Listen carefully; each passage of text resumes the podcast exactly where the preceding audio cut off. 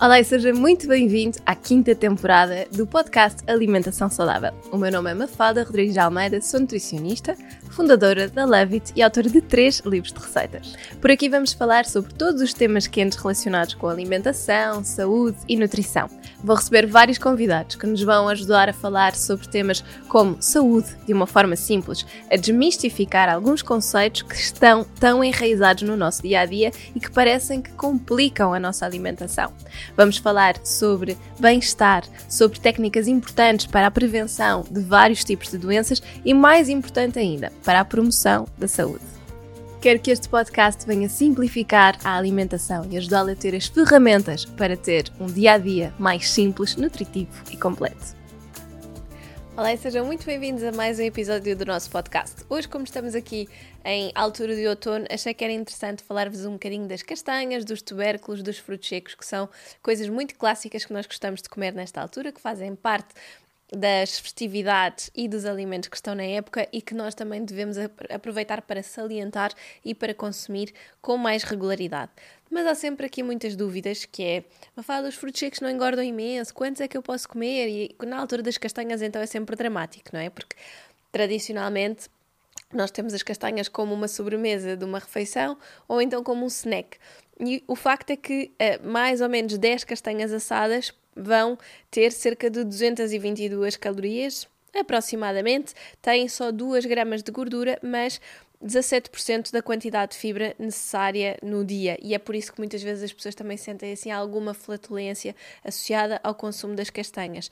Então, Acho que é importante nós percebermos, por exemplo, comparando com a batata, que se calhar tem à volta de 100 calorias por 100 gramas, 222 por 100 acaba por ser uma quantidade bastante mais elevada, ok? Então, nós percebemos que as castanhas se calhar podem entrar mais como um acompanhamento da refeição e se calhar não tanto como uma sobremesa ou um snack. Se vocês estiverem a tentar fazer uma alimentação um bocadinho mais cuidada ou até tentar, por exemplo, perder algum peso aqui após esta época das, das férias, aquilo que eu sugiro normalmente é olharmos para as castanhas como acompanhamento, o que significa que, por exemplo, se eu fizer um almoço que foi um, um, peixe assado no forno e o peixe iria acompanhar com batatas e legumes e eu iria comer as castanhas assadas como sobremesa, então, se calhar, se eu estou a tentar ter algum cuidado e perder algum peso, eu sei que tenho que tentar ter esta gestão de uh, alimentos um bocadinho mais cuidada, vou, se calhar, acompanhar o peixe só com os legumes e vou adicionar as castanhas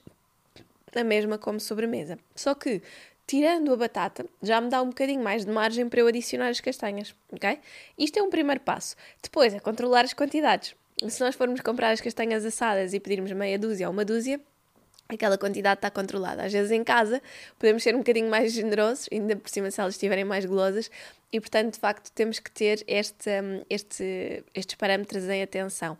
Acho que se eh, de facto estivermos a tentar equilibrar ou mesmo perder alguma massa gorda ou peso, temos que ter esta, esta gestão bem definida na nossa cabeça. Claro que vão haver, como em tudo, pelo menos esta é a minha abordagem, quando nós estamos num processo de perda de peso, há sempre um dia que pode ter uma refeição um bocadinho mais livre. E essa poderia ser o dia de fazer assim uma refeição mais de São Martinho, em que comemos tudo aquilo que tínhamos direito e ainda terminávamos com umas castanhas e uma jerupia. Não tem mal nenhum, não é? Mas para quem quer fazer um consumo mais regular, para quem adora castanhas e sabe que nós vamos ter ali se calhar um mês para as consumir, esta pode ser uma boa solução, fazer assim um, um, equilíbrio um bocadinho, um bocadinho melhor. Mas tanto cozidas como assadas, elas vão ser boas opções. No entanto, quando elas são cozidas, elas têm uma digestão um bocadinho mais fácil. Um, e isto é uma, como vos dizia, há muitas pessoas que sentem que com esta quantidade toda de fibra, de repente ficam com muita flatulência, sobretudo se abusarem muito, por exemplo, no sentido de ou comerem muitas de uma vez ou comerem castanhas vários dias seguidos, e portanto é importante também termos esse cuidado e fazermos essa gestão um bocadinho mais adequada.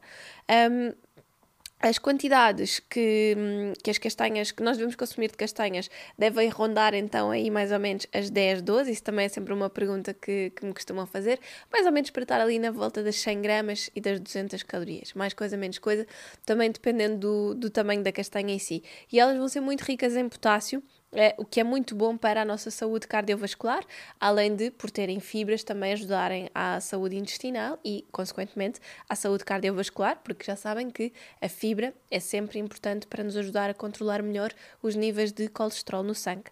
Então, podem de facto ser aqui uma, uma opção interessante. Eu não diria tanto como um snack, porque, como um snack, acabam por ser muito ricas em hidratos de carbono e, sobretudo, normalmente quando comemos castanhas como snack é mais à tarde. Portanto, para pessoas que estejam com um peso equilibrado, saudável, etc., as castanhas poderiam substituir uh, um, umas panquecas, ou um muffin, ou uma fatia de bolo de banana que prepararam, etc., mais saudável, ou mesmo umas bolachinhas, tostas, etc. Aí, nesse caso, sim, para quem está a tentar perder algum peso. Já sabemos que este género de snacks não são bem uma hipótese, então as castanhas seriam mais interessantes colocarmos no almoço e não como um snack, ok? Quanto aos tubérculos, também há sempre muitas dúvidas, mas de facto nós temos uma riqueza de tubérculos enorme durante a altura do, do outono e eu queria falar-vos de alguns. Um, temos a mandioca. Muitas vezes nós usamos a farinha da tapioca para as nossas receitas e eu gosto muito de fazer aquelas crepiocas em que misturo um, dois ovos, duas colheres de sopa de farinha de tapioca, vai à frigideira, faz assim um crepe e eu depois recheio. E gosto de fazer isto tanto para pequeno almoço como às vezes para despachar um jantar que não tenho nada feito. Mas de facto a, a mandioca está muito presente mais na, na, culinária brasileira, mas cada vez se vê mais em Portugal. É uma fonte de hidratos de carbono complexos, também é muito rica em fibra, em cálcio e vitamina C. Qual é a desvantagem da mandioca face à batata? Ela é bastante mais calórica, ok? Então significa que se calhar nós temos que ter um controle um bocadinho maior das porções. E é mais calórica pelo teor de hidratos de carbono que tem, que é superior, mas também tem um bocadinho mais de, de gordura do que a batata. A batata, por outro lado, um, é mais originária da América do Sul. Não sei se vocês alguma vez já, já estiveram nesses países da América do Sul, mas há milhares de variedades de batata que nem sequer nos chegam cá. mas, mas realmente a batata tem muita fibra e a fibra da batata está sobretudo na casca. Portanto, nós devemos procurar consumi-la sempre desta forma mais integral um, e, portanto, deixando a casca presente. Um, é também uma uma fonte muito boa de vitamina B6, que é excelente para a memória e também é muito importante para o, o desenvolvimento e crescimento do nosso cabelo. Uh, e também contém zinco, magnésio e potássio. A batata. Há sempre muita dúvida, às vezes é engraçado nas consultas, não sei porque é que as pessoas têm esta, esta questão, mas às vezes dizem-me assim: ah, mas a batata não engorda mais do que o arroz ou a massa? Não. Para terem uma noção, a, a, batata, se calhar por 100 gramas em média, vai ter à volta de 90, 95 calorias, enquanto que o arroz e a massa podem ir parar às 112, 115. Portanto, a batata, por norma, é menos calórica. A mandioca já tem valores mais parecidos com um, a massa e o arroz, ou até superiores, dependendo também da, da variedade. Okay? Falando em um, em, ainda nestes hidratos de carbono que são um bocadinho, hum, nestes hidratos de carbono não, nestes uh, tubérculos que são um bocadinho mais calóricos. Temos também o inhame, e o inhame é outro tubérculo que acaba por ser muito nutritivo, uh, com muita fibra, muitos hidratos de carbono, vai ajudar muito a melhorar o funcionamento intestinal e até se costuma dizer que ele tem ali uma série de componentes que podem ajudar a equilibrar os nossos níveis hormonais e por isso é que há muitos estudos com o um, ehm, em casos como na menopausa, por exemplo, para ajudar a estabilizar uh, os nossos níveis hormonais. Também é rica em vitamina B6, como vos disse, que é muito importante tanto para o desenvolvimento do cabelo como aqui para o nosso foco e concentração. E estes são assim os tubérculos um bocadinho mais calóricos, que se assemelham todos mais à batata, portanto, mandioca, batata e o inhame, estão assim todos mais dentro da categoria daquilo que são mais fontes de hidratos de carbono, não é? Mas existem uma série de tubérculos característicos desta altura do ano que nos dão uma série de outros nutrientes e que têm pouquíssimos hidratos de carbono. E eu aí gosto sempre de falar de, do nabo. Eu acho que o nabo uh, é super versátil, por exemplo, para substituir a batata em alguns purés. Por exemplo, eu gosto de fazer purés de legumes, em que ponho nabo, um, eh, abóbora, às vezes até pastinaca, e aço tudo no forno. E depois junto algumas ervas e trituro para fazer um puré e fazer um empadão de legumes que não tenha batata, por exemplo. É uma, é, eu acho que é muito versátil neste aspecto se calhar se for assim um nabo hum, sozinho cozido não vai ter graça nenhuma, mas se nós adicionarmos neste género de coisas, ou para quem gosta de fazer aquele, hum, eu acho que se chama o rosti, se não me engano, que é aquela batata, hum, a batata ralada e que depois se faz na frigideira de um lado e do outro. Nós podemos fazer isso com o nabo também. Na sopa substitui lindamente a batata, portanto o nabo acaba por, se forem aqueles nabos mais pequeninos, geralmente tem um sabor até relativamente uh, fácil de nós gostarmos e portanto eu acho que é sempre uma excelente opção para irmos usando um, nas nossas receitas ditas mais low carb, digamos assim. Temos a pastinaca também. A pastinaca é um dos, dos um, tubérculos que eu acho que é mais engraçado porque é muito sazonal mesmo. Nós não conseguimos comprar uma pastinaca no verão, é muito raro. Um, e a pastinaca tem é aquela aparência, parece uma cenoura maior, branca, e acaba por ter um sabor muito semelhante também ao da cenoura, assim mais adocicado. De facto, em termos de, de, calorias e em termos de hidratos de carbono, é um bocadinho mais calórica do que a cenoura, mas é também um daqueles tubérculos que eu classifico como uma boa opção para nós juntarmos aqui estes uh, purés de legumes, a receitas mais low carb, etc. Quando tentamos, por exemplo, no jantar, já ter uma carga de hidratos de carbono menor menos calórica e, portanto, mais na base das fibras e dos da categoria dos legumes. Então, a pastinaca eu acho que encaixa aqui muito bem, fica deliciosa assada um, e para acompanhar pratos de carne ou peixe, é, eu acho que é sempre muito, uma coisa muito boa. Geralmente, em minha casa, nós fazemos muitas vezes assim a batata doce, a abóbora, a pastinaca, às vezes até cenoura e beterraba, tudo misturado, vai ao forno com uh, alecrim uns dentes de alho e fica delicioso para acompanhar qualquer prato assado, uh, seja de carne ou de peixe. Portanto, acho que é sempre assim uma, uma boa dica de quando queremos ter um prato que, na, na verdade, tem muita fibra, tem muita variedade de nutrientes, é quentinho, é reconfortante e pode, na mesma, ter um teor de hidratos de carbono mais baixo. E aí era interessante, depois quiséssemos juntar as castanhinhas no fim, já dava, já tínhamos ali um equilíbrio maior. Temos ainda a cenoura, como eu vos estava a dizer, também é outro tubérculo que eu acho que é muito interessante. Uh, eu acho que nós em Portugal temos muito pouca tradição de incluir a cenoura nos nossos pratos mesmo, a não ser assim cozida para acompanhar um, um peixe, uh, e que é uma pena, porque a cenoura é muito versátil e existem montes de receitas que nós podemos fazer. Acho que cenoura é aquele género de legume que nunca falta em minha casa. Acho que é o ano inteiro, seja para colocar nas sopas, seja porque eu gosto muito de colocar um, no dia a dia nas receitas normais. Ou seja, se eu fizer um refogado se vocês me acompanham nas redes sociais, de certeza que já me viram uh, falar disto algumas vezes, que é, se eu fizer um refogado, normalmente não me limita a pôr cebola e alho. Eu tenho a bimbi, não é? Coloco cebola, alho e coloco praticamente sempre cenoura. Uh, e às vezes também coloco um bocadinho de courgette trituro tudo e depois é que junto o azeite e vou refogar. Ou seja, nós logo ali naquela base, se tivermos uma família que é um bocadinho mais difícil do paladar, ou se, até nós próprios, não é? Porque eu tenho muitas pessoas em consulta que às vezes dizem que não são assim muito amigas dos legumes, é uma coisa que gostavam de melhorar, mas pensarem só ali, naquele refogado, naquela mistura, com uma, te uma textura muito picadinha, nós conseguimos aumentar bastante o teor de fibras, estamos a adicionar legumes que se calhar depois ficam bastante disfarçados. Imaginem, se isto fosse uma base para depois fazer uma bolonhesa, juntávamos a polpa de tomate e a carne, ninguém repara que estão ali vegetais à mistura. E é uma forma super simples de nós juntarmos estes nutrientes. Um, sem ninguém notar. Ou seja, acho que é sempre uma boa dica de vocês pensarem, ok, como é que eu posso enriquecer a minha alimentação em termos de legumes?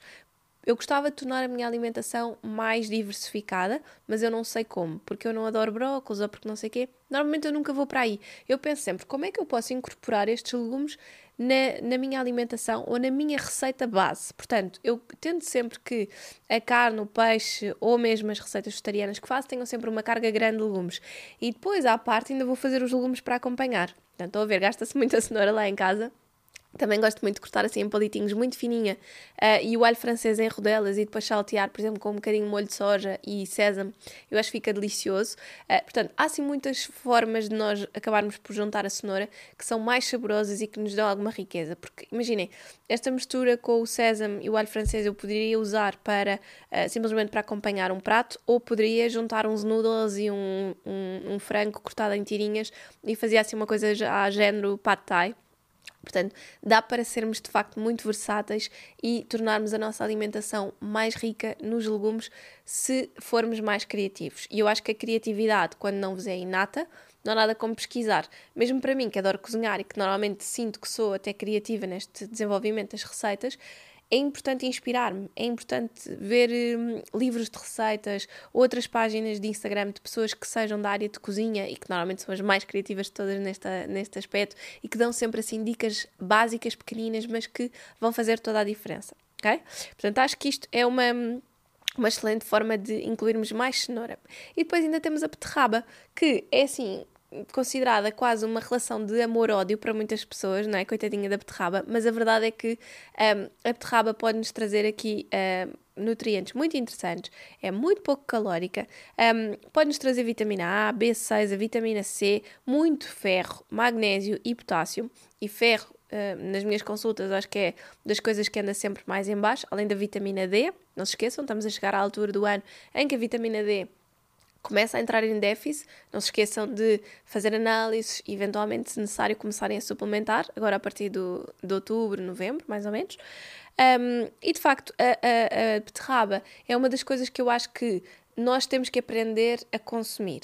Eu o que recomendo sempre é fazer com que a beterraba tenha um acompanhamento de um alimento ácido, porque o ácido vai equilibrar muito aquele paladar que ela tem meia terra, não é? Então, por exemplo, eu gosto muito de juntar, de cozer a beterraba, porque tal como acontece com a cenoura, fica com uma, uma concentração de um sabor doce um bocadinho mais forte. Então eu gosto de fazer, por exemplo, batidos em que junto os frutos vermelhos com a beterraba e aquele ácido dos frutos vermelhos equilibra super bem a, o sabor da beterraba. Mas depois também podemos fazer, por exemplo, assada, como dizia, num tabuleiro com legumes, um, com uh, o azeite, o alecrim e depois no fim temperar com vinagre balsâmico ou mesmo quando assamos, misturar com vinagre balsâmico que ajuda muito. A beterraba com a laranja fica excelente excelente se vocês gostarem de fazer aqueles chumos, uh, os chamados chumos cold press, portanto, fazer assim essa mistura também resulta muito bem. Ou então, simplesmente uh, fazer a, a beterraba assada com uh, a laranja. A laranja até pode ir um bocadinho ao forno só para ganhar ali um sabor meio caramelizado e depois juntar as duas coisas e fica incrível. Eu gosto imenso também de combinar com um, sabores que possam ser ligeiramente mais amargos. Por exemplo, eu faço muitas vezes hambúrgueres de feijão preto ou feijão encarnado com beterraba uh, já cozida e tritura aquilo tudo, não é? Depois formo os pastéis e acho que fica delicioso. Portanto, há aqui de facto muitas hipóteses que vocês podem dar. Um, à beterraba para que ela possa ser uh, incluída com mais regularidade nas vossas refeições, de forma a que vos faça, obviamente, sentido um, e também de forma a que seja apetitosa e golosa para as vossas receitas do dia a dia. Normalmente, os, um, estes amidos acabam por ser, estes amidos não, estes tubérculos acabam por ser mais ricos em amido. O amido é um hidrato de carbono geralmente mais considerado mais simples, se nós fôssemos só extrair, não é? Uh, acabava por ser mais, ter uma absorção muito mais rápida, aquilo que se chama o índice glicémico também mais elevado, e isso acontece, por exemplo, com a farinha tapioca, com a farinha maisena, por exemplo, que é amido de milho, ou seja, se fosse só o amido, se fosse só essas farinhas, tinha um índice glicémico muito mais elevado no alimento inteiro, portanto, tanto na beterraba, como na cenoura, como na batata doce, nós temos esse amido, mas temos também fibras, que, por exemplo, no caso da mandioca ou no caso da batata branca, não temos tanta fibra. E, portanto, fazer uma gestão destes tubérculos e encontrar aqui um ponto de variedade e consumir vários destes, uns com mais fibra, outros com menos fibra, eventualmente até na mesma refeição, ajuda a equilibrar um bocadinho a carga glicémica daquela refeição, portanto, a fazer com que todo, eh, todo a composição da refeição em si acaba por se tornar uh, mais saudável, não há um pico de insulina tão grande, portanto, nós vamos acabar por nos sentir também mais estáveis e mais saciados ao longo do tempo, e isso acaba por ser de facto muito benéfico para uh, a nossa sensação de saciedade. Depois, os frutos secos. Então, como dizia, frutos secos são dos alimentos que eu acho que todos os meus planos alimentares têm. É uma recomendação que faço mesmo, mesmo, porque eu acho que frutos secos e sementes são dos alimentos mais puros e nutritivos que nós podemos ter.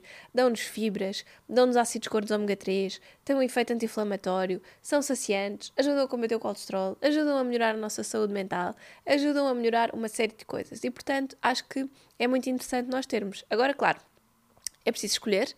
Cajus, amendoins e pistácios são assim os menos interessantes do ponto de vista nutricional e posso já dizer que para quem tem sensibilidade intestinal, são geralmente aqueles que vão causar um bocadinho mais de gases, um bocadinho mais de desconforto.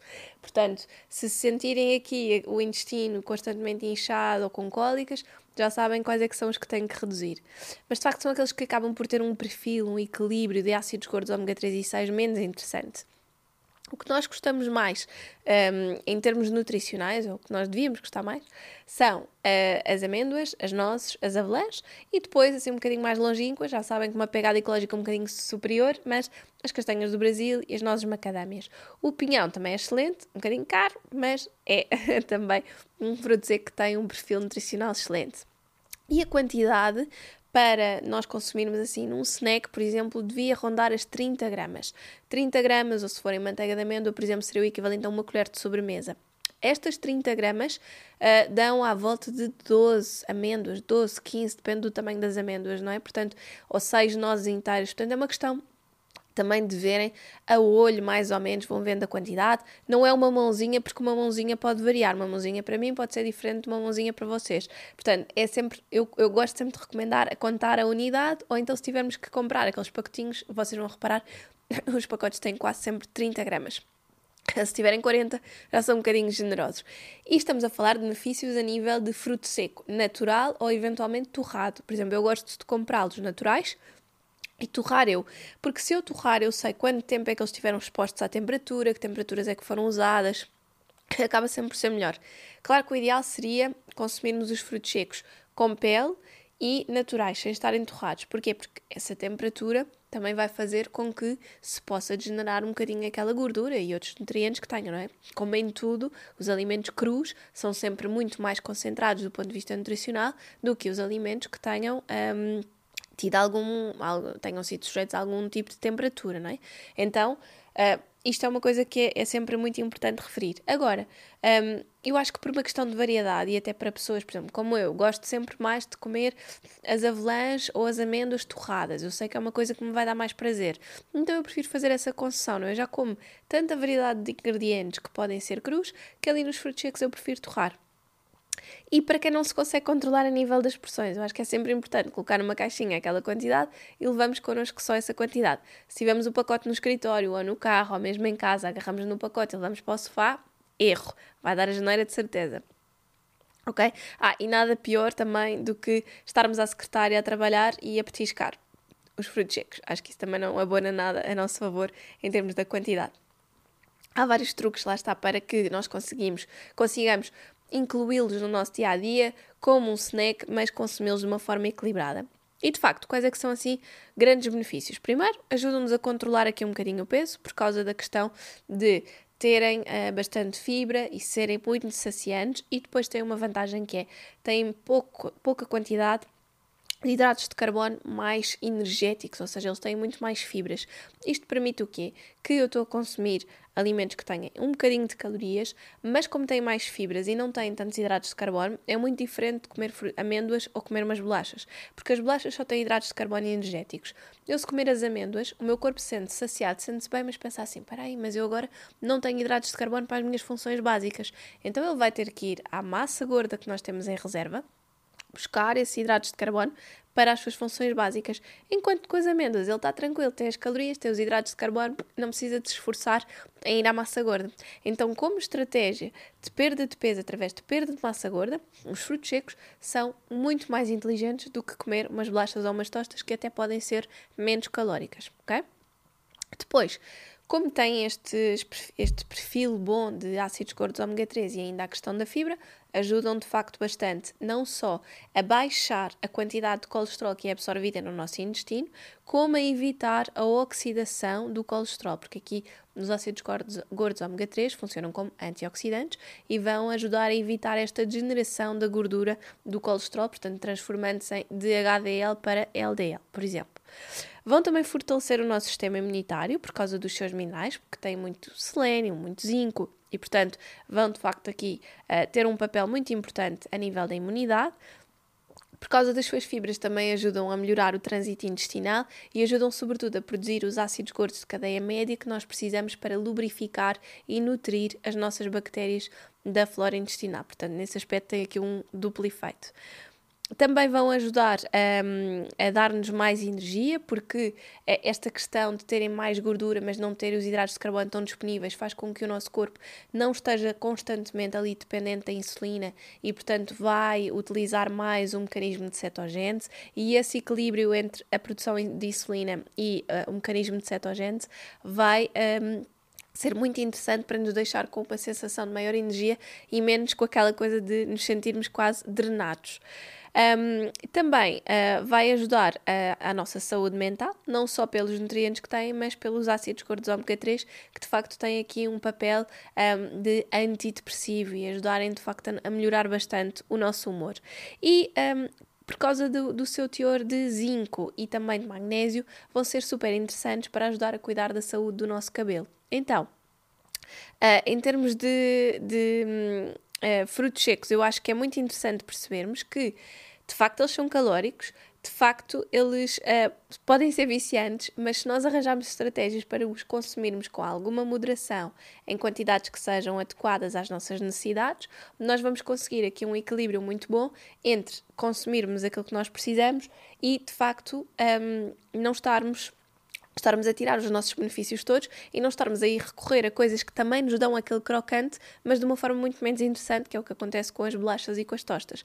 Então, são um alimento que recomendo sempre, acho que tem mesmo muitos benefícios, e se vocês têm este problema do vício, é, de facto, arranjarem estratégias para que ele não seja viciante. Houve uma altura que eu tinha muito vício da manteiga de amendoim e, bom, além do, do amendoim lá está não ser tão interessante do ponto de vista nutricional, é de facto um alimento que eu acho que, pelo menos a manteiga de amendoim, para mim tem um efeito muito, muito viciante e era quase assim uma gula de agora vou só ali tirar uma colherzinha, passado um bocado e ela tirava outra colherzinha. Portanto, quando troquei para a manteiga de amêndoa, isso desapareceu, porque a, manteiga de amêndoa não tem o mesmo efeito em mim, é menos viciante, é mais saudável, portanto eu como com muito mais moderação um, e não andava naquela coisa do petiscar. Ou seja, nós temos que saber reconhecer estes nossos pontos fracos, no sentido de sentimos que não temos autocontrole, para conseguirmos arranjar estratégias para que haja um autocontrole mais facilitado.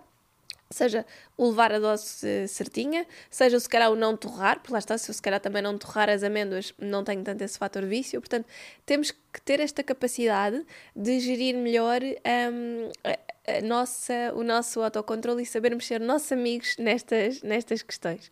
Espero que tenha ajudado, que tenha sido, tenham sido aqui algumas boas dicas. Aproveitem de facto estes alimentos que fazem parte da época e que são tão nutritivos e que fazem uh, com que a nossa alimentação possa ser tão mais variada face à altura que já passou do verão, em que tínhamos muitas outras coisas que eu acho que são muito concentradas em sabor, não é? Mas que aqui também podemos ir adaptando para pratos mais cozinhados, um, para snacks mais nos frutos secos e nas bolinhas energéticas, que nos dão mais aquele quentinho que nós precisamos quando começa a ficar mais frio, que nos vão dar uma sensação de energia maior que é uma coisa que também acontece muito nesta altura, termos de quebra, e portanto vão-nos dar aqui uma riqueza nutricional muito interessante, além de estarmos a promover o consumo de alimentos que estão na época e portanto que acabam por, um, por ser também mais sustentáveis uh, do ponto de vista ambiental.